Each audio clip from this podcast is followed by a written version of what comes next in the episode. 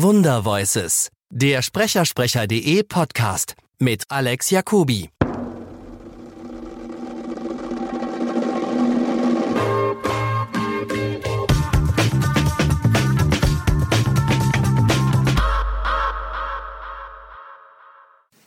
Erzähl mal kurz, wie, wie bist du Synchronsprecher geworden?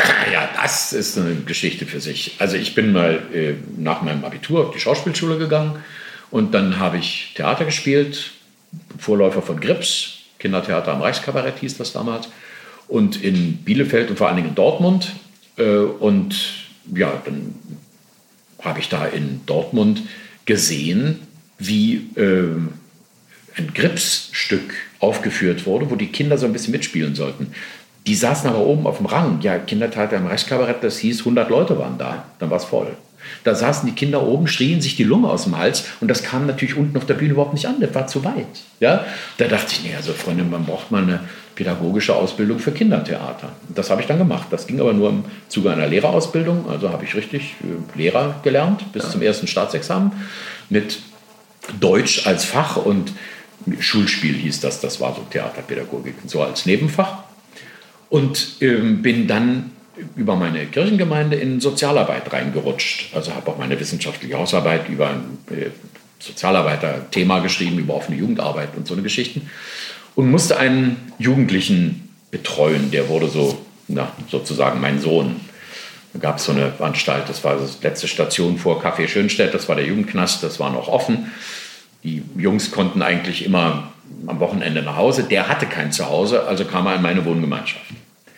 Und dann wurde seine Akte verfilmt vom SFB seinerzeit. Und dann habe ich dem SFB gesagt, weil das ja zum Teil in meinem Wohnzimmer stattfand und ich ja da auch beteiligt war, lasst mich doch die Kommentare sprechen. Das habe ich mal gelernt.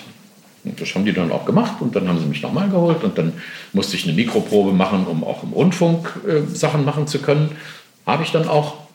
Und dann hat mich Heinz Giese seinerzeit, mit dem ich viel Rundfunk zusammen gemacht hatte und der und Benjamin Blümchen, ich, Werther Karl, er der alte Bürgermeister, der kam dann irgendwann an und fragte, ob ich nicht mal synchronisieren wollte. Ich sagte, nie gemacht. Ich habe mal einen Satz in einen Film, den ich gedreht habe, weil der alles drumherum war zu laut, musste nachsynchronisiert werden. Den habe ich mal synchronisiert. Mehr nicht. Wüsste ich nicht. Ne? Das hat er dann gemacht. War leicht, Rosen von Dublin. Lauter Brüder machten so Armdrücken und so, was synchron ja nicht schwierig. So. Kein Problem. Noch dazu manchmal unterm Tisch, also gar nicht zu sehen. Es war eine witzige Rolle und ganz einfach. Und dann hat mich die Interopa immer wieder mal geholt. Und irgendwann, ja, so für Menge Masse, ne? Und irgendwann kam mein Regisseur und sagte, da steht einer an der Säule, der sagt, bitte ein Bier. Äh, sag doch mal. Und ich sagte, ja, bitte ein Bier. Okay.